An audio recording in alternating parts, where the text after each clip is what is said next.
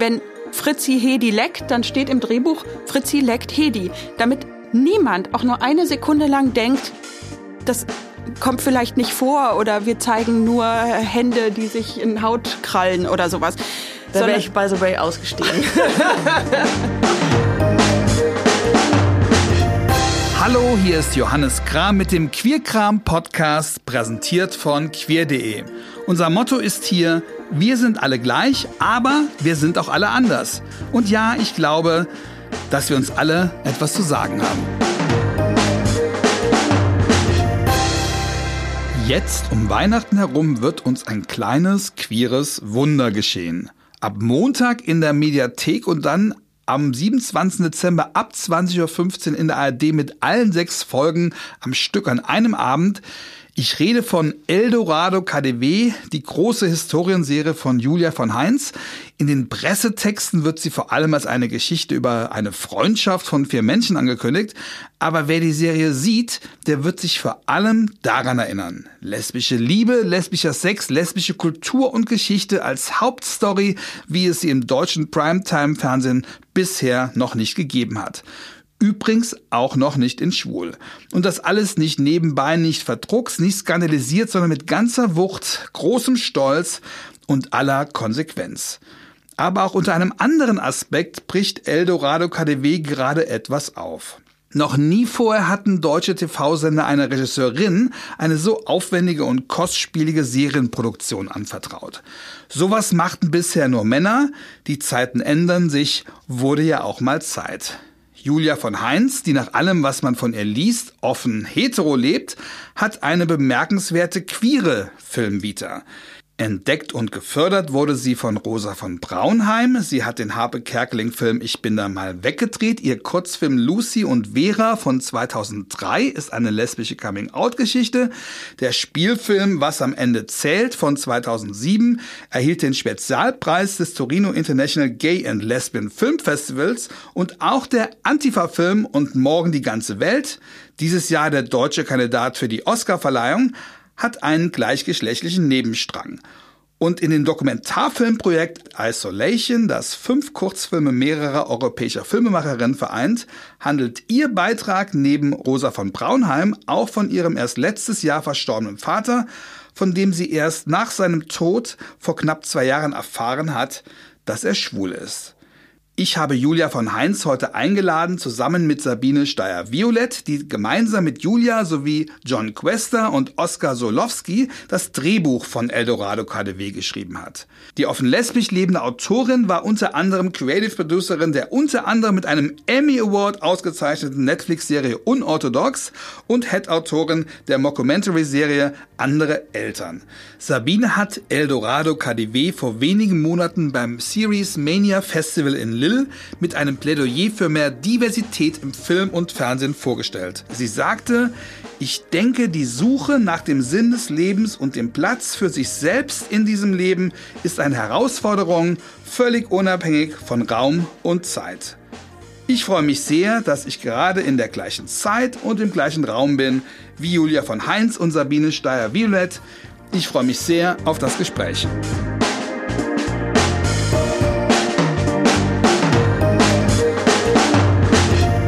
Hallo Julia, hallo Sabine. Hallo Johannes. Hallo. Jetzt habt ihr so lange an dieser Serie gearbeitet, jetzt kommt sie ganz bald raus. Was obsiegt gerade die Freude, dass es endlich soweit ist oder die Spannung, wie es ankommen wird? Ähm, Spannung ist bei mir gerade noch größer. Also Freude gibt es in vielen Momenten, aber die Spannung ist bei mir ein ganz überwiegendes Gefühl jetzt in den letzten Wochen und Tagen und zunehmend jeden Tag mehr. Worauf, bei, bei worauf, mir auch, ja. Worauf seid ihr gespannt? Wie diese Serie aufgenommen wird. Auch, also wer sie guckt, Ja. vor allen Dingen auch. Also auch am 27. an so einem Familienabend.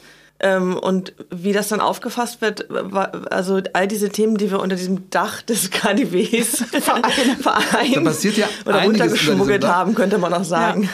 Das heißt, ihr habt ein bisschen Angst, dass es eine Aufregung gibt, dass man sich Weihnachten ein bisschen anders vorgestellt hat. Ne, Ich habe schon die Sorge, dass Menschen ausschalten tatsächlich. Also dass Menschen sagen äh, oder Zuschauerinnen sagen äh, oder sie gucken das eine Weile und irgendwann fühlen sie sich unbehaglich und ähm, schalten aus oder sie fühlen sich vielleicht noch nicht mal unbehaglich für sich selbst, aber das im Kreise der Familie zu sehen. So Momente kennt man selber so ein bisschen von früher, wenn eine Sexszene kam, dass es awkward war oder jemand geht dann lieber oder dann schaltet man um.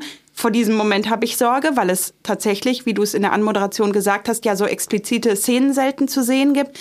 Also davor mache ich mir Sorgen. Und dann auch, ähm, hm, ja, ob sie sich was anderes erwartet haben. Genau, du hast gesagt, geschmuggelt. Wir haben ja dieses gemütliche, einladende äh, Thema KDW und dann äh, kommt einfach etwas, was sehr anders ist als Adlon oder Charité und auch als Kudam. Das sind ja alles das klingt sehr, sehr ja so, man denkt ja schon Ja. wieder eine 20er-Jahre-Serie Ja. über ein berühmtes Haus in Berlin und man denkt irgendwie, da werden Familiensagas erzählt und werden ja auch. Auch. Ja, auch. Auch. aber halt in sehr queer. Wer hat das überhaupt entschieden, dass das sein darf oder sein muss? Stand das von Anfang an fest, dass das so aufgezogen wird? Ich erkläre mal ganz kurz die Stimmen, weil wir, Leute sehen euch nicht. Also die gerade geantwortet hat, war Julia. Genau, dann antwortest du vielleicht jetzt, damit die Leute sich an deine Stimme gewöhnen und wissen, wer gerade spricht. Genau. Ja.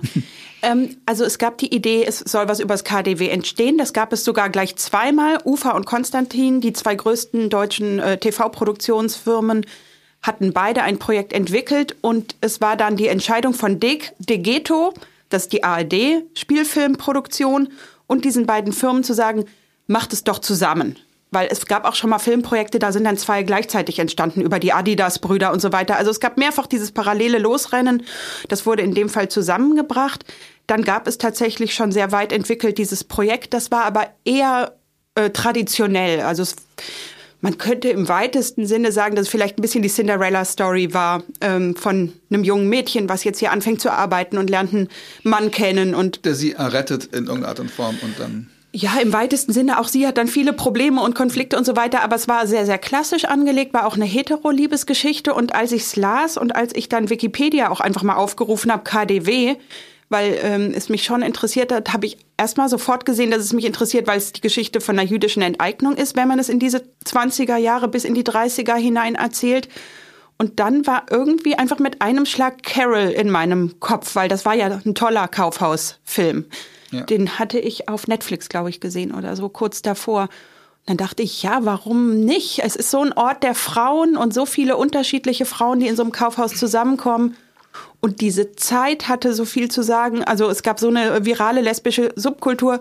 Und dann habe ich tatsächlich so Bilder zusammengesucht aus Eme und Jaguar, aus Carol, ähm, aber auch von Nan Goldin ganz viele Bilder, die ich stimmungsmäßig richtig fand und bin in dieses Directors Casting gegangen und habe das vorgestellt als Hauptstrang. Directors Casting heißt, es gab das Projekt schon und dann werden, werden Regisseurinnen Ja. gesucht mit einem eigenen Konzept quasi, wo sie erklären, wie sie das irgendwie auflösen würden. Also bei einem Directors Casting kriegen verschiedene RegisseurInnen einfach die Drehbücher zugeschickt und äh, wenn sie wollen, kommen sie und können dann so pitchen, wie würde ich das umsetzen? Welche Darsteller fallen mir dazu ein? Ich hatte auch gefragt, ich würde gar nicht für euer Projekt pitchen, sondern gerne eine eigene Idee mitbringen. Soll ich trotzdem kommen? Ja, sollte ich trotzdem kommen.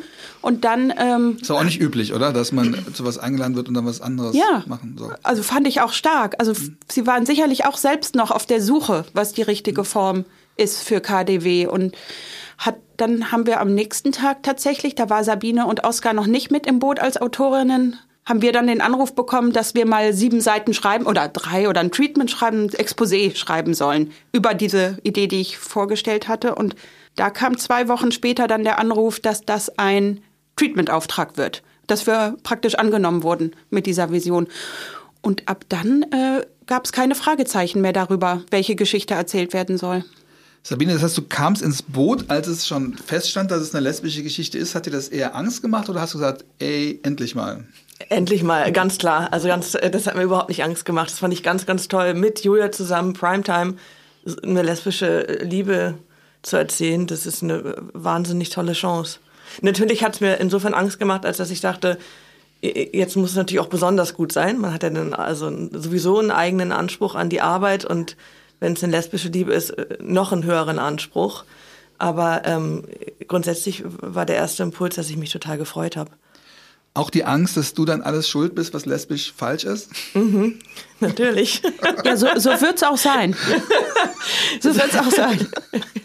Ja, so, so wird es dann auch sein, ganz Die genau. Die E-Mail-Adresse von Sabine wird bei jeder neuen Folge unten reingeblendet und alles, was da schlecht und falsch ist, bitte an Sabine. Meine Schuld, ja. ja. Da ist dann auf einmal irgendwie Julia raus. Sie ja. ist sonst in der ich kann nichts dafür. Aber ich, ich lebe hetero, ich kann nichts dafür. Sie hat es mir nicht besser erklärt. Das heißt, es gab auch Diskussionen darüber, wie man Dinge, gerade was diese lesbischen Beziehungen oder auch lesbischen, lesbischen Sex, lesbische Kultur darstellt. Gab es da wo, Momente, wo du als, als lesbische Frau gesagt hast, nee, so können wir das nicht machen oder so Ja. müssen wir es machen? ja, also eindeutig. Ja, Darfst ich du, da sagen. was, Absolut. Also, so. darfst du da was drüber erzählen? Gerne. Also nee, da gab es mehrere Sachen. Also wir, wir saßen ja viel zusammen im, im Writers Room und das war also übrigens bei dabei auch ein ganz toller Writers Room zusammen mit, mit John und Oscar noch. Es hat wirklich Spaß gemacht und jeder, jeder, der Bedenken hatte, zu welchen Themen auch immer, wurde da sehr gehört. Und ähm, ich weiß jetzt nicht mehr ganz am Anfang, äh, weiß ich noch, glaube ich, hatte eine der, äh, wahrscheinlich war es Hedi oder so, hatte viel mehr Zweifel über ihre Ich eigene... muss ganz kurz sagen, Hedi und Fritzi ist so, quasi das Paar, während Fritzi ist äh, Tochter dieser KDW-Familie, während Hedi eine Verkäuferin quasi ist, Ja. die von Fritzi zufälligerweise entdeckt wird und die sich direkt am Anfang der Serie auch schon. Also die äh, Cinderella-Story haben wir schon auch. Ne? Da, äh, so. Genau. Die haben wir auch, genau. Aber es gibt, es, es gibt, glaube ich, so ein paar Themen, ich glaub, da bin ich, glaube ich, jetzt nicht ganz alleine in dieser queeren Community, wo man so ein bisschen empfindlich ist, so jemand wird so äh, in Anführungsstrichen wach geküsst. Äh, äh, Ist äh, äh, schon wirklich sehr oft erzählt worden und so. Also ich glaube, das waren so Themen, über die wir gesprochen haben. Das ist mir übrigens echt aufgefallen, wo du das gerade sagst, dass man am Anfang wirklich denkt, okay, das ist klar, sie, die eine Frau, ich sag mal, angelt sich die andere, ja, und dann würde man normalerweise erwarten, dass sie sagt, oh, das bin doch gar nicht ich und, du, und, und das läuft anders. Die, in dem Augenblick, wo sie sich an der Hand halten, haben sie beide das gleiche Gefühl, dass sie irgendwie füreinander irgendwas sind. So waren das, die Rollen auch angelegt. Man spricht ja mit den Schauspielerinnen darüber, warum verlieben wir uns ineinander. Das ist immer eine Frage von Schauspielerinnen, wenn sie sich verlieben spielen sollen. Was, was und ja, sie verlieben sich beide gleichermaßen ineinander. Also ne, finde ich auch schön. Also, weil, also Hedi ist genauso lesbisch wie Fritzi lesbisch ist.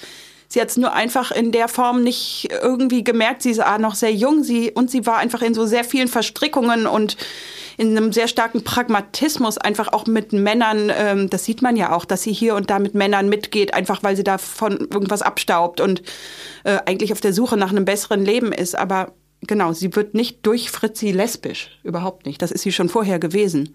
Gab es noch andere Diskussionspunkte oder andere Sachen, die ihr erklären musstet? Ähm, ja, also es, es, es gab auch Sachen, wo wir uns nicht einig waren, auch bis zum Schluss nicht einig waren. man ist ja nicht die, die Lesbien-Gewerkschaft, die da irgendwie sitzt, sondern man ist ja Teil eines Kreativteams und man will ja auch nicht seine eigene Betroffenheit diskutieren, sondern man will das ja professionell argumentieren. Ne? Also man, aber man diskutiert dann ja wahrscheinlich professionell und aus der eigenen Perspektive. Ich stelle mir vor, das ist nicht immer ganz einfach. Das hast du auch so noch nicht erlebt, oder? Ähm, nee, also ich meine, ich habe durchaus schon, schon Themen behandelt, wo es eine queere Figur gibt, aber jetzt in diesem Ausmaß über sechs Folgen so eine große lesbische Liebe, nein, das habe ich noch nicht erlebt. Und, ähm, und, ähm, und das äh, ist eigentlich genau wie du sagst. Man argumentiert professionell, also man überlegt, was ist äh, dramaturgisch richtig an der Stelle, was, was, was ist schlüssig für die Figur. Und dann gleicht man das auch immer ab mit seinen eigenen Erfahrungen. Es ist ein bisschen, ja, es ist so eine Melange. Und ich, ich war immer, ich habe es auch gemerkt, ich war immer so ein bisschen quasi aufgeregt bei, bei der Liebesgeschichte von den beiden. Also, ich, also so, ich war immer so sehr, sehr leidenschaftlich dabei, bei mhm. Hedi und Fritzi. Und so man man so. dir so kreiert, man erlaubt dir auch so ein bisschen, oder? Man ist so ein bisschen auch die Göttin dieser ja, beiden. Ja, dann, ist man sowieso als Autorin. als Creator, genau. Aber äh, in, in, dem Fall extrem, ja. Jetzt muss ich natürlich fragen, wo wurdet ihr euch denn nicht einig?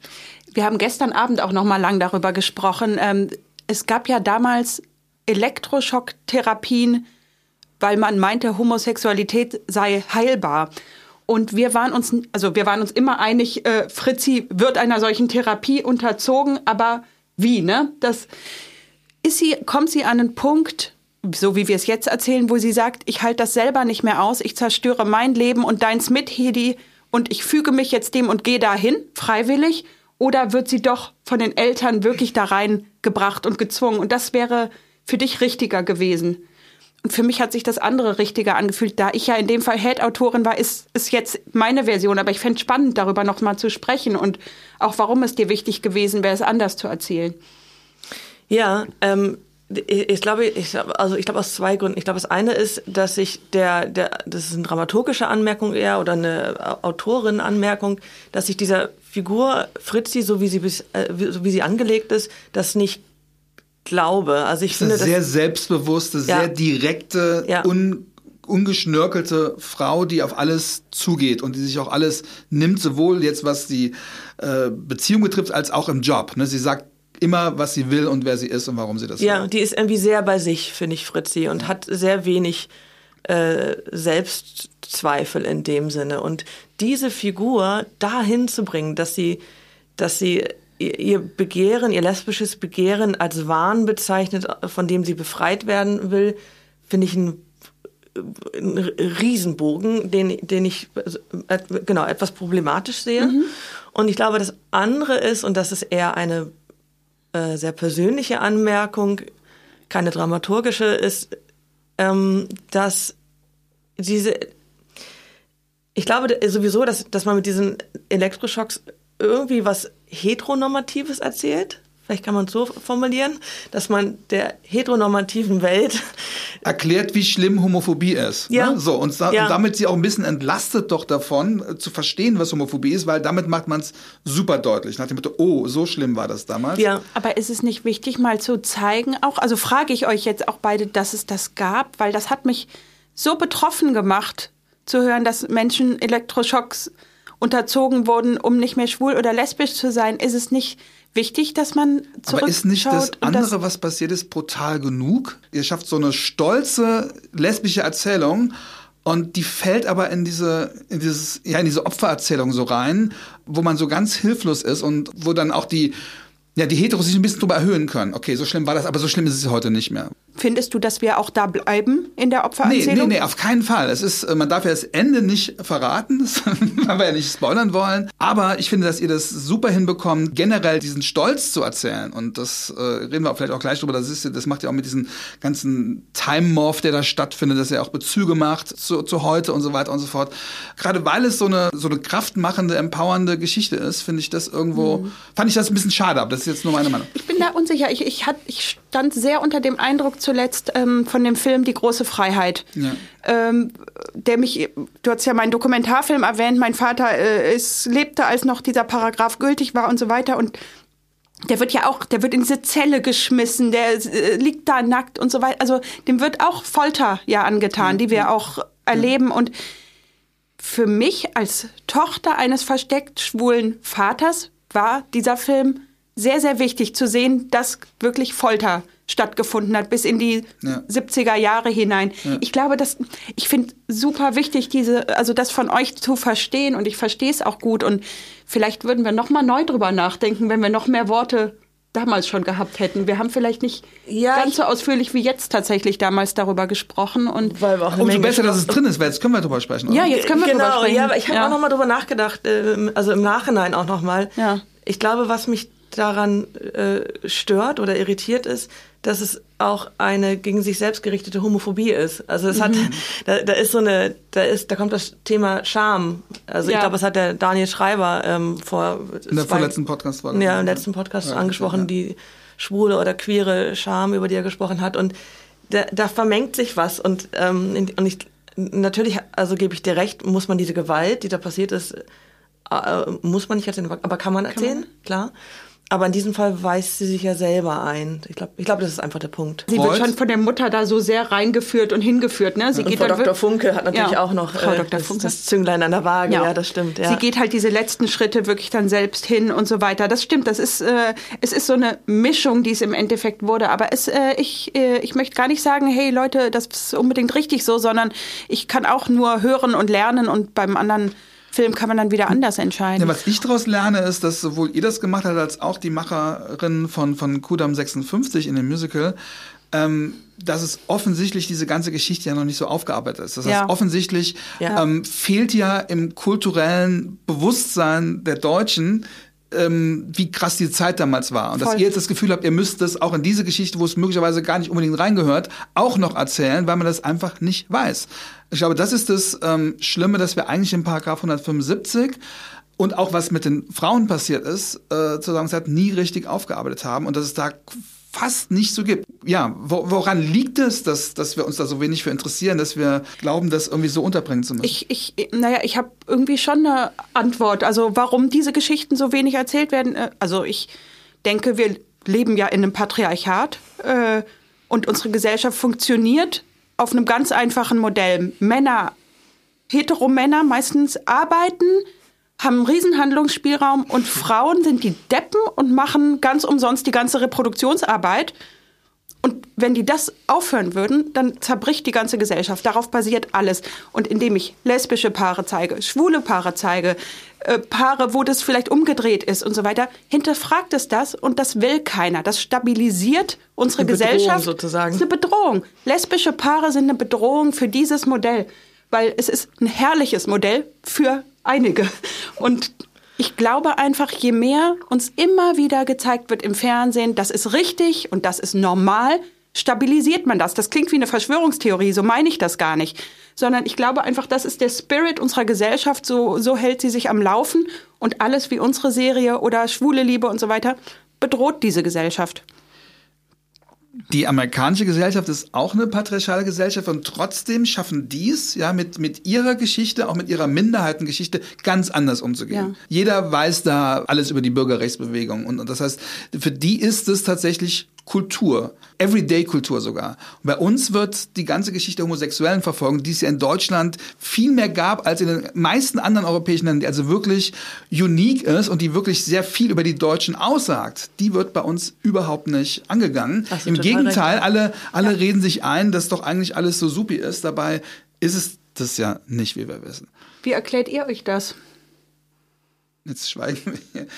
Ich glaube, dass tatsächlich das daran liegt, dass man einfach so stolz darauf sein will, zu denen zu gehören, die Geschichte immer super aufgearbeitet haben. Wir sind die Weltmeister in der Vergangenheitsbewältigung. Das ist das Selbstbild, was wir haben. Wir haben einfach ein Selbstbild, dass wir, dass wir eine bunte, liberale, tolle Gesellschaft sind. Und dann passt das irgendwie nicht rein. Mhm. Da passt es nicht rein, sich damit zu konfrontieren, dass das noch bis vor kurzem so gewesen ist. Und deswegen gibt es ja auch diese ganzen verdrucksten Darstellungen von Homosexualität bis heute. Würde ich dir zustimmen. Ja.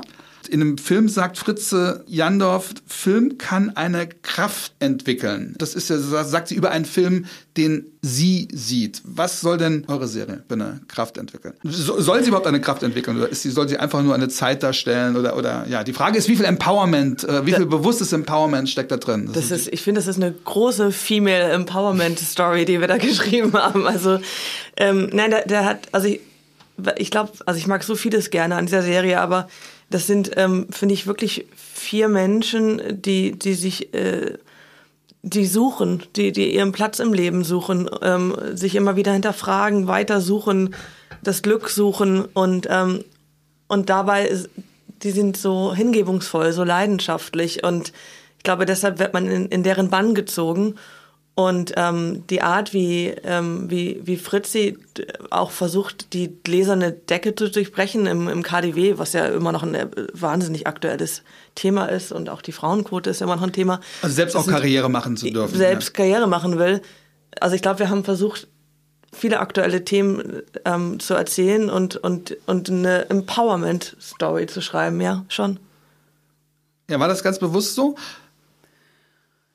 Also ich trete schon an in allererster Linie, um zu sagen, Film soll unterhalten. Also, weil das erwarte ich tatsächlich ganz stark von einem Film und von einer Serie, dass ich erstmal eine gute Zeit habe und nicht irgendwas soll. Belehrt so. werde oder so. Genau. Ähm, was lernen soll oder äh, und so weiter oder irgendwie zu einer Thematik umerzogen werden soll. Das mag ich alles nicht äh, und deshalb äh, will auch ich so eine Serie nicht machen, sondern ich will unterhalten. Aber was unterhält mich? Und da messe ich mich an meinem eigenen Anspruch. Mich unterhält auf jeden Fall, wenn ich überrascht werde, wenn ich auch intellektuell herausgefordert werde und wenn ich denke, ja, da waren Leute nicht faul auf der Macherinnenseite. Da wird mir nicht irgendwas erzählt, was schon 3000 Mal erzählt wurde, sondern die sind da irgendwie drüber hinausgegangen, indem sie progressiv erzählen, Dinge erzählen, die ich bisher noch nicht gesehen habe. Auch vielleicht darf ich eine neue Welt entdecken. Wenn ich auf diese Art auch Menschen unterhalte, wie ich sehr gerne unterhalten werde, hätte die Serie für mich viel erreicht. Es gibt eine ganz, ein ganz spannendes Stilmittel, was ich so noch nicht gesehen habe, dass ähm, das sowohl an historischen Orten spielt, als auch gleichzeitig in der heutigen Zeit. Das heißt, Ja.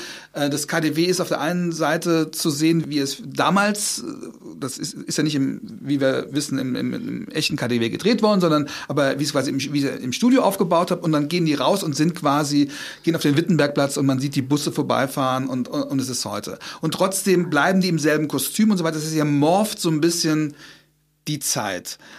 Ist das eine rein ästhetische Sache oder ist das auch eine Aussage, guck mal, wie aktuell das noch alles ist oder sich damit zu konfrontieren? Was ist, was wäre das Ziel dieses Stilmittels? Beides. Also einmal so, wie du es jetzt auch gelesen hast, auf jeden Fall den Bogen zu schlagen, inhaltlich zwischen den beiden Zeiten. Welche Themen sind noch nicht vom Tisch? Welche Themen beschäftigen uns immer noch? Aber tatsächlich auch visuell. Also bei einer großen historischen Serie kann ich einen Tauenziehen aufbauen, das kann ich machen. Ähm, da habe ich dann vielleicht, wenn ich Glück habe, 25 Autos äh, und drei Pferdekutschen, die fahren von rechts nach links und dann wieder von links nach rechts. Ich habe aber, also Berlin war ja eine tosende, gigantisch laute, volle Großstadt in den 1920er Jahren. Das können wir in vielen Filmen aus der damaligen Zeit sehen. Das selber herzustellen mit noch so viel Geld ist ganz, ganz schwer. Und ich habe dann einfach auch gemerkt, das heutige Berlin ist visuell viel näher an dem damaligen Berlin als alles, was ich irgendwo aufbauen kann. Das heißt, erstmal finde ich es richtig, dieses Berlin zu nehmen, einfach damit es mehr so aussieht, wie es damals auch aussah.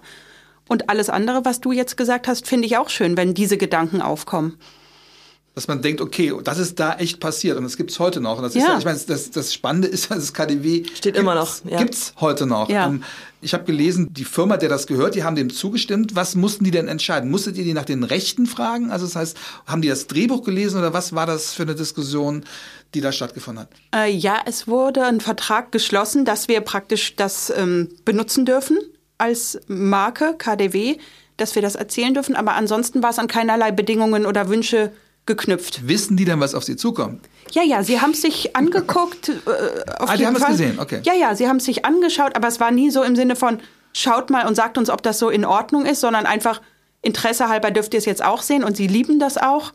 Wurde auch schon in der KDW-Zeitschrift jetzt irgendwie angekündigt und gestern war, glaube ich, ein schönes Fotoshooting mit unseren beiden Hauptdarstellerinnen für das KDW-Magazin. Also es gibt eine ganz wohlwollende Unterstützung, aber es war immer klar, wir dürfen ganz und gar frei arbeiten und müssen nicht im Sinne eines Unternehmens erzählen. Obwohl ja auch eine problematische Unternehmensgeschichte erzählt wird, Ja. ähm, mit, mit der Enteignung und so weiter. Aber die stellen sich dem und, und sagen, wir, wir wollen das. Absolut.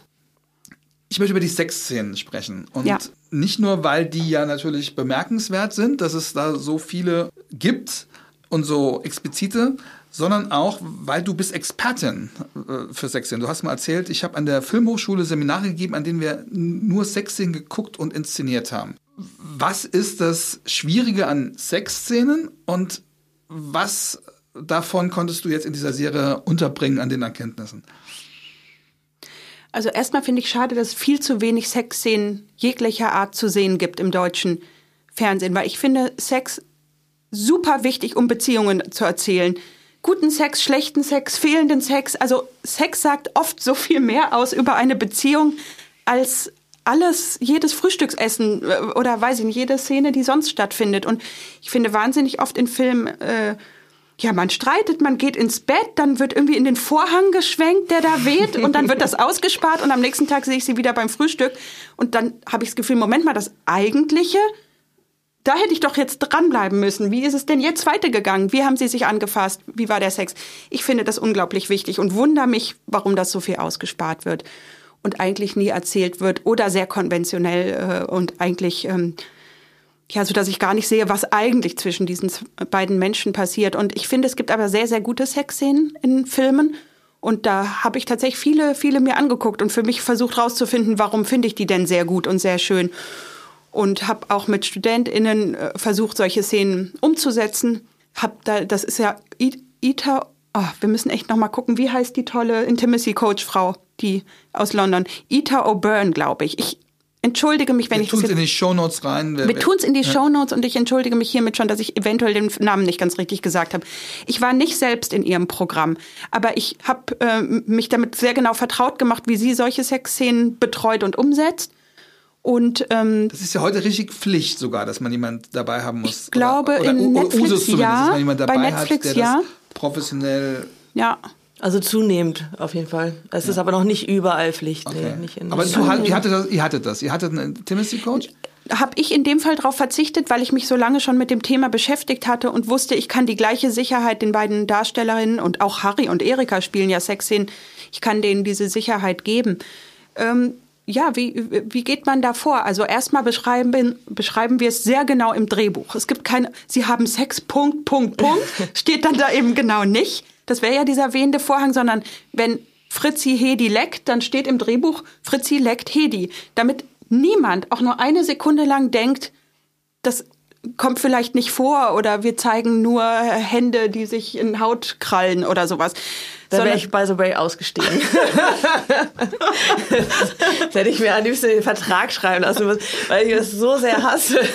wenn, man, wenn man lesbische Filme schaut, das, das, man denkt wirklich eigentlich oft, glaube ich, wird vermittelt, dass äh, Lesben keinen Sex haben. Ja, die streicheln sich nur. Genau.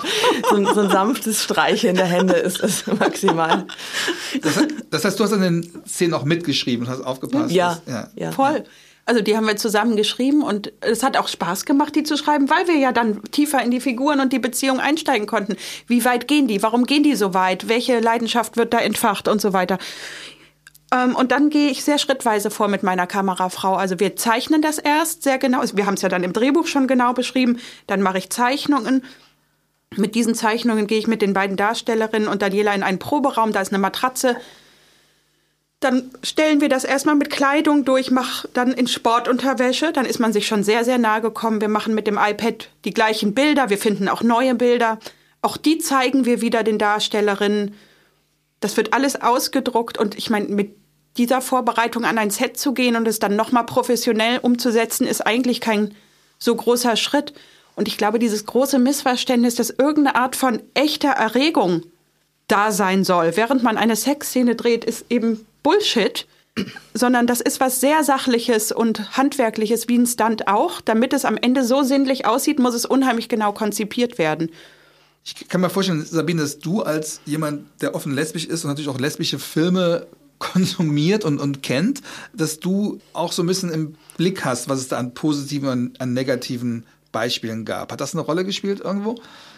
Ich, ähm, ich kann mich jetzt nicht erinnern, dass wir über, also uns so viel darüber ausgetauscht haben, was positive oder negative Beispiele sind. Ich weiß aber, dass wir uns darüber ausgetauscht haben, dass es Sex geben soll, natürlich und auch explizite Sexszenen äh, geben soll.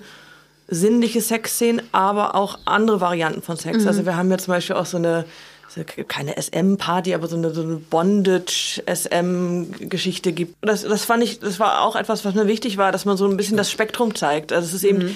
nicht nur dieses sanfte Streicheln ist, sondern es gibt wirklich alle, alle Varianten von queeren Sex. Das hat die Funktion, die Geschichte zu erzählen, aber du hast auch in einem anderen Interview mal gesagt, es hat auch die Funktion anzuturnen. Nicht ich, zwingend. Genau, naja, ich mag das eben. Also wenn ich sage, ich will unterhalten werden, ich habe jetzt eher über das Intellektuelle, ja. was mich unterhält, gesprochen, aber Unterhaltung, äh, das ist auch, dass ich emotional berührt werde, aber auch wenn ich körperlich reagieren kann auf einen Film, der mir hier gezeigt wird und das geschieht mit mir, ist das für mich äh, auch eine Form der sehr wunderbaren Unterhaltung. Also äh, wenn mir gelingt, das im Zuschauer, in der Zuschauerin auszulösen, dass sie es wirklich als erotisch empfindet, für sich selbst, also finde ich herrlich.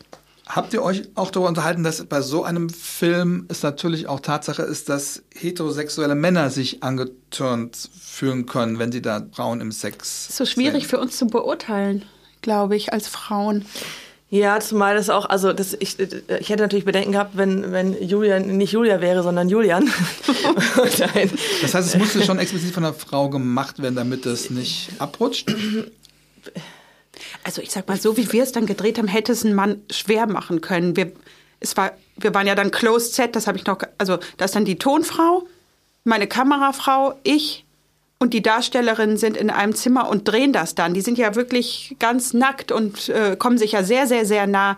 Ich weiß nicht, ob die Darstellerinnen das noch weiter geöffnet hätten, auch für einen männlichen mhm. Regisseur. Ich glaube schon, dass es dann auch dadurch ein bisschen anders wird weil es nicht ganz so schwesterlich intim da alles zugehen darf und weiß ich nicht, in so einem Drehmoment. Aber also ein Julian hätte noch mal mehr Vorbereitung reingestecken müssen, um das so hinzukriegen, denke ich. Ich wusste auf jeden Fall, dass es bei Julian in sehr guten Händen ist und ähm, ich habe deshalb nicht drüber nachgedacht, ob wir da jetzt irgendwie eine Vorlage liefern für. Nee, tatsächlich war das. Haben uns darüber unterhalten? Ich weiß nicht mehr. Nein. Aber ich finde das Thema dann interessant, wenn es darum geht, könnten wir genauso eben schwulen Sex in der Primetime kurz nach Weihnachten zeigen. Ja.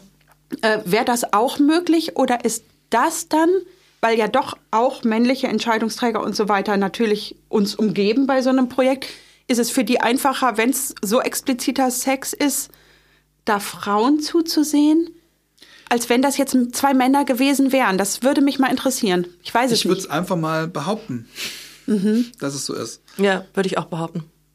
Dass man ähm, ja, Schwule einfach nicht ficken sehen möchte im Primetime-TV. Ja, und wenn dann halt irgendwie kurz oder oder oder kurz oder, oder halt so klischee oder genau oder so klischeehaft problematisch, äh, dass man irgendwo da auch äh, Vorurteile und Ekel und Gewalt und was weiß ich was alles oder oder auch schwule Rollenklischees, die man hat irgendwie sich bestätigt. Aber dann so. muss das die nächste Serie sein, die entsteht, finde ich. Ja. Weil das kann ja eigentlich auch nicht sein. Vielleicht habt ihr es ja jetzt verbockt, vielleicht gibt es ja nach euch nie wieder sowas. Johannes, ich, ich, hoffe, genau das Gegenteil ist der Fall. Natürlich, es muss das Gegenteil der Fall sein. Aber ich bin echt sehr gespannt, was da auch in Zeiten von Social Media ähm, diskutiert werden wird. Ist das denn Macherinnen in der oder den, den Entscheidungsträgerinnen in der ARD auch irgendwie bewusst? Ich meine, diese komische Programmierung zu sagen, wir machen das einen ganzen Tag lang um Viertel nach, ab Viertel nach acht und du hast am Anfang gesagt, du hast Angst, dass die Leute ausschalten. Die Gefahr, dass man ausschaltet, wird natürlich nach Mitternacht äh, größer und die letzten Folgen werden dann nach Mitternacht laufen. Ja, ähm, also erstmal finde ich die Programmierung gut. Okay. Also sie stellen wohl zunehmend fest, dass ZuschauerInnen sich nicht mehr für drei Abende frei nehmen. Um mhm. eine Serie, also zunehmend wird es schwieriger zu sagen, ah, die drei Tage blockiere ich mir und gucke ganz und gar diese Serie, sondern dieses Binge-Watching-Verhalten. Ähm Aber das können Sie ja theoretisch schon, wenn ich da mal so ein bisschen widerspreche, die Binge-Watching-Leute können das ja in der Mediathek auch machen. Und es wäre schon ein tolles Statement gewesen, wenn man gesagt hätte, wir machen jetzt äh, drei Tage hintereinander zwei Folgen in der Primetime, danach kommen die Tagesthemen. Dann hätte man, sag ich mal, die ganze Woche damit gefüllt. So hat man es ja an einem Tag auch abgefrühstückt so ein bisschen. Ah, ähm, siehst du das so? Also ich hatte Nicht. eher das Gefühl, dass es was Verbindendes hat, was okay. Zwingendes. Wir machen dieses mediale Lagerfeuer an. Keiner kommt drum rum. Es ist eine Eventnacht. Äh, jeder wird davon hören. Okay. Also ich, ich empfinde es als was sehr Besonderes und äh, ja, okay. auch der Serie angemessen, weil wir haben ja dramaturgisch versucht, diesen starken Sog ja. zu erzeugen. So wie wir bisher hören, funktioniert der auch spätestens ab Folge 3 bleiben die Leute wirklich sehr stark dran. Und ich finde schön, dass sie dem so vertrauen.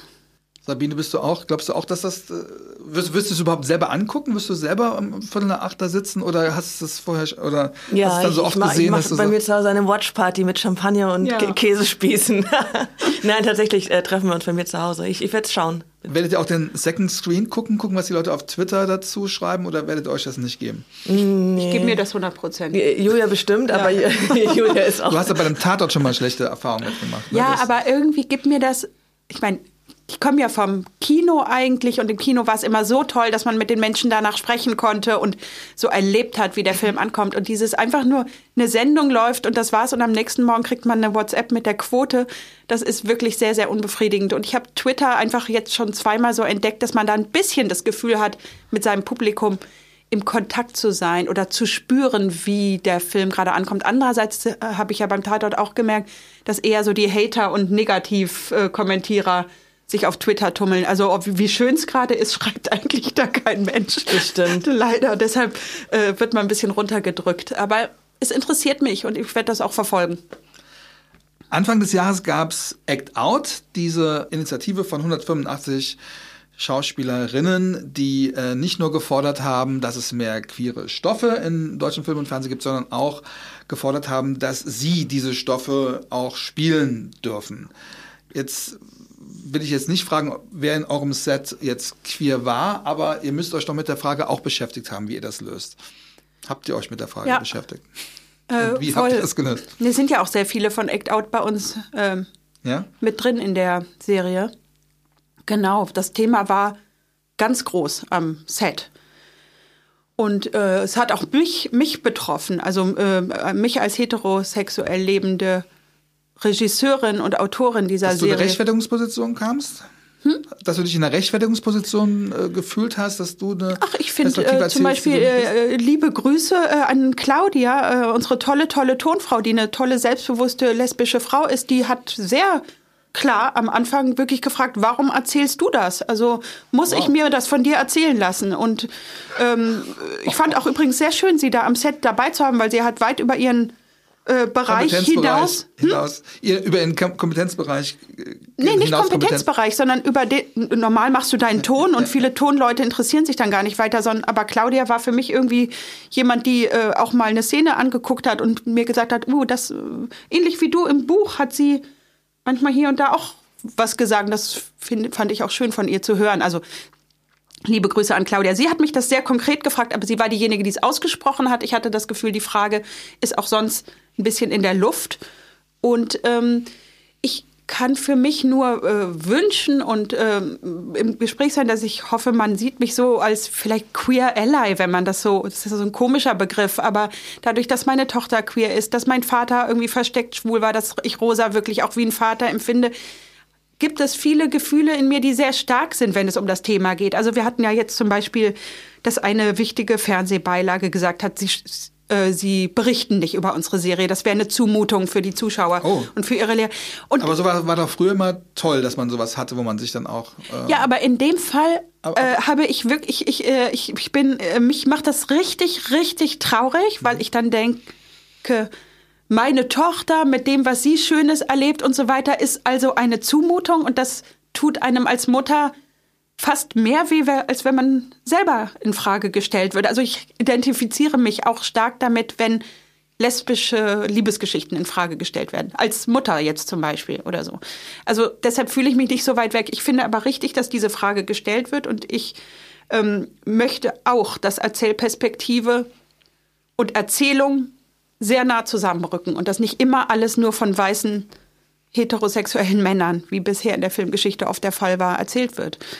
Wie hast du das erlebt, Sabine? Also diesen, diesen Prozess der Diskussion bei euch?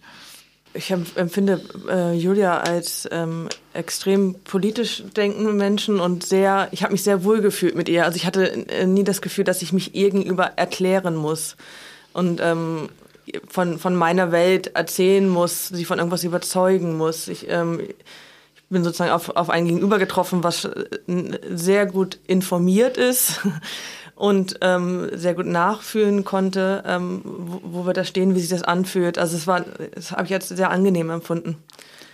Hattet ihr denn, sage ich mal, an Casting-Möglichkeiten auch die Leute da, die aus der Community kommen, die man da besetzen kann? Weil wir hatten hier die Diskussion auch mit den All-You-Need-Machern, die gesagt haben, wir wissen ja gar nicht, wer queer ist. Wie sollen wir man denn Leute besetzen? Nicht, man weiß es nicht vom jeden, aber von manchen weiß man es. Und ich würde sagen, im Casting äh, waren für alle Rollen Leute aus Act Out, andere und so weiter. Und ich habe mich jeweils für alle Rollen, Haupt- und Nebenrollen, für die entschieden, die ich am allerbesten und passendsten fand, wo die Chemie stimmte zwischen den SchauspielerInnen und so weiter.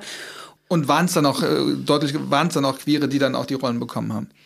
Also bei uns haben queere Leute hetero Rollen und hm. spielen hm. die und queere spielen queere Rollen und nicht queere Leute spielen, also und hetero Leute spielen queer. Bei uns gibt es in alle Richtungen, äh, dass Menschen etwas spielen, was sie eigentlich eine andere sexuelle Orientierung haben. Äh, ich, ich will irgendwie die Einzelnen nicht benennen, weil das ist nee, über nee, deren das, Kopf deswegen, hinweg, Danach ich. frage ich auch gar nicht. Ich wollte ja. einfach wissen, wie ihr damit umgegangen Ich, ich fände, das wäre über deren Kopf hinweg, aber äh, die meisten gehen sehr offen mit ihrer Sexualität um, aber auch nicht alle. Es gab auch tatsächlich den einen oder anderen, der gesagt hat, ich bin noch nicht bei Act Out dabei. Ich habe mich da noch schwer getan und jetzt in diesem Rahmen möchte ich euch auch erzählen, wer ich bin und wie ich bin, aber äh, ich bin halt bei Act Out nicht dabei. Ist immer noch nicht so einfach, wie wir denken. Es sind einige bei Act Out nicht dabei. Hat aus verschiedenen Gründen. Hat das was mit dir gemacht, Sabine, ja. Act Out? Du, du, warst immer offen lesbisch, aber hat das nochmal deine, deinen Blick auf die Branche und deine Perspektive nochmal verändert, als das im Februar dieses Jahres losgegangen ist? Das hat mich ähm, tatsächlich im, im, äh, im, wahrsten Sinne zu Tränen gerührt. Mhm. Also ich war überwältigt, muss ich sagen. Ich, ich war wirklich überwältigt. Und ähm, ich ging, obwohl es überhaupt nicht meine Aktion war und ich auch keine Schauspielerin bin, weiß ich noch, dass ich zwei Tage lang fast wie stolz durch die Straßen gelaufen bin, weil ich das so eine tolle Aktion fand und auch so die so klug flankiert fand von ähm, äh, Karin oder äh, Godehard oder so, all diesen Leuten, die da beteiligt waren, ähm, so gut orchestriert auch fand, wie sie es gemacht haben. Also ich war so äh, wie stellvertretend stolz und ich fand gerade in dieser Menge, die sie waren, ich glaube 185 waren es ja. oder was, ne, ich fand es überwältigend viel. Also das, das wirklich, da kommt keiner dran vorbei. Ähm, ich, ich fand das eine wahnsinnig tolle Aktion. Ich würde mir das noch mehr wünschen, also auch aus anderen Bereichen. Wie hat das deine Einstellung zu deinem Job verändert?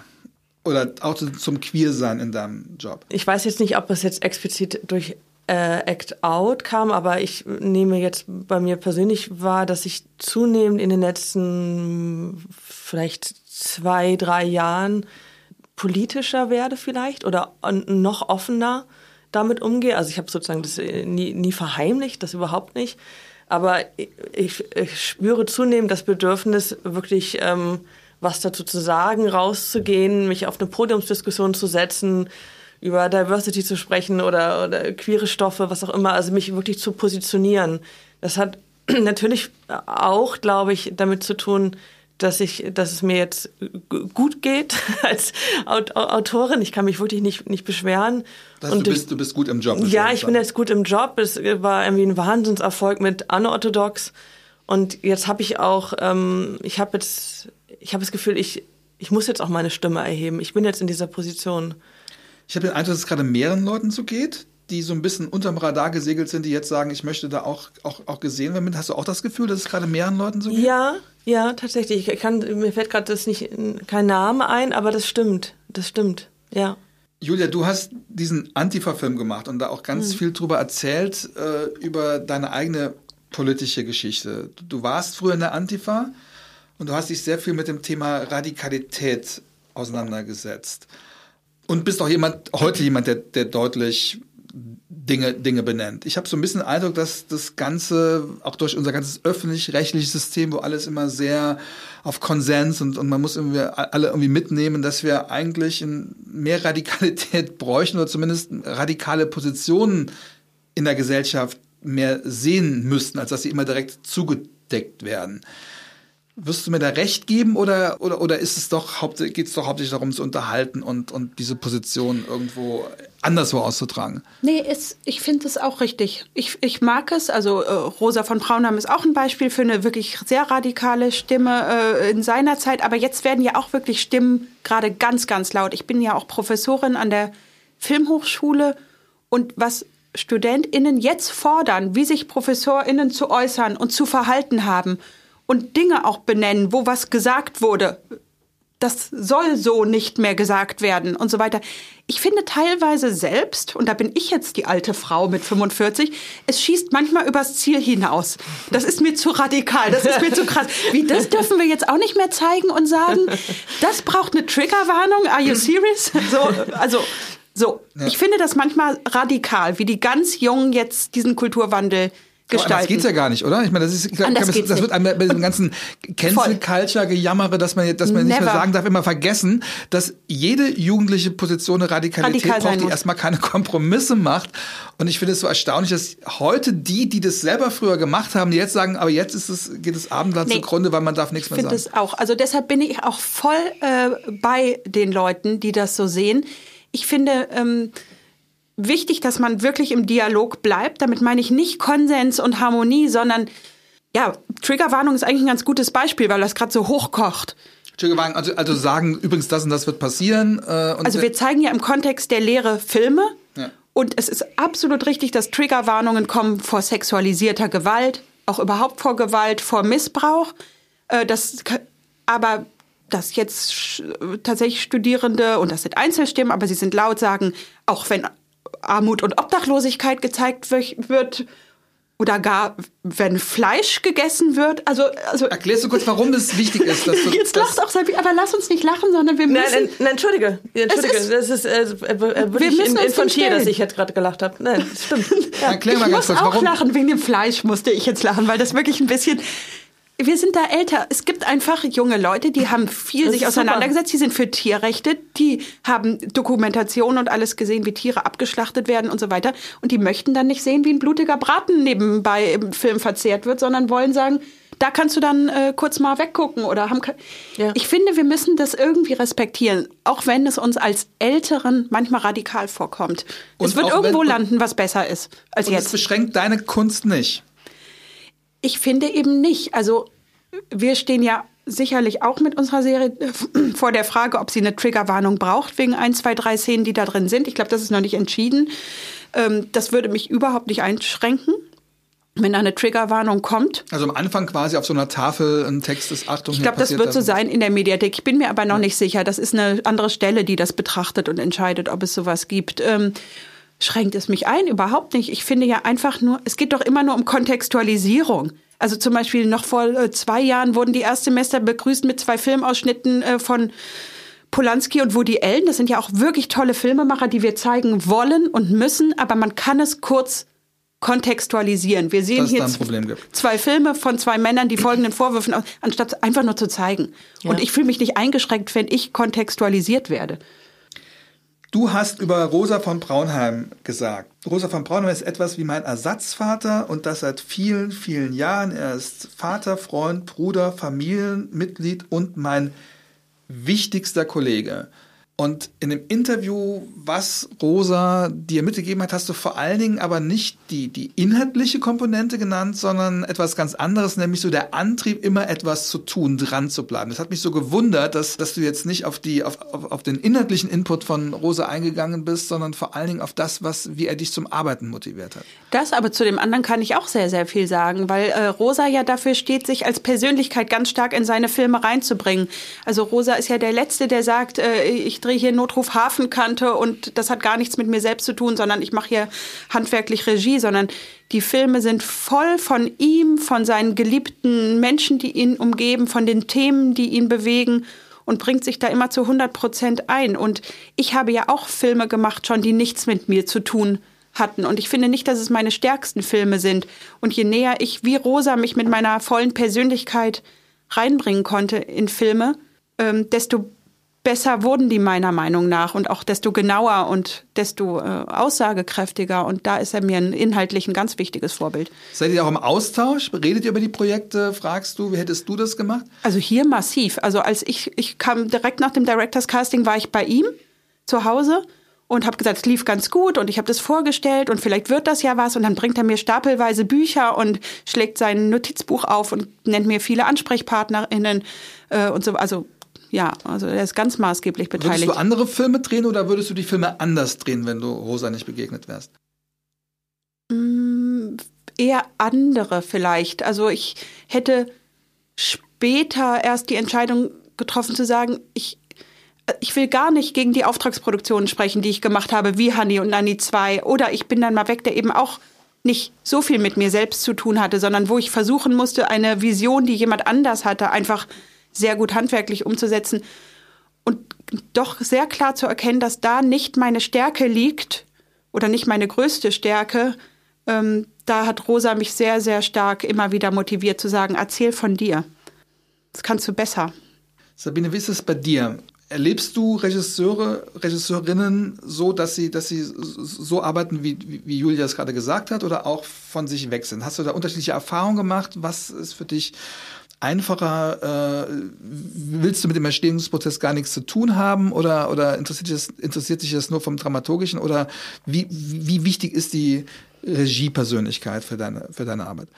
Ich habe ähm, äh, unterschiedlichste Erfahrungen gemacht. Also ich habe auch unterschiedlichste Produktionen. Ich habe ähm, auch als Setrunnerin beim Tatort oder irgendwas gearbeitet mit Leuten, die da einfach hin, hinkommen ähm, und ihre, ihre, wie Julia gerade sagte, ihr Regie-Handwerk machen und dann wieder nach Hause gehen. Also und auf der anderen Seite habe ich sehr viel mit, mit Arthouse-Kinomenschen zu tun gehabt, wo so eine eigene Handschrift, die Persönlichkeit des Regisseurs, der Regisseurin ähm, extrem wichtig ist. Und ähm, mit, mit Julia ähm, Entschuldigung, was war die Frage, wie es mit Julia war?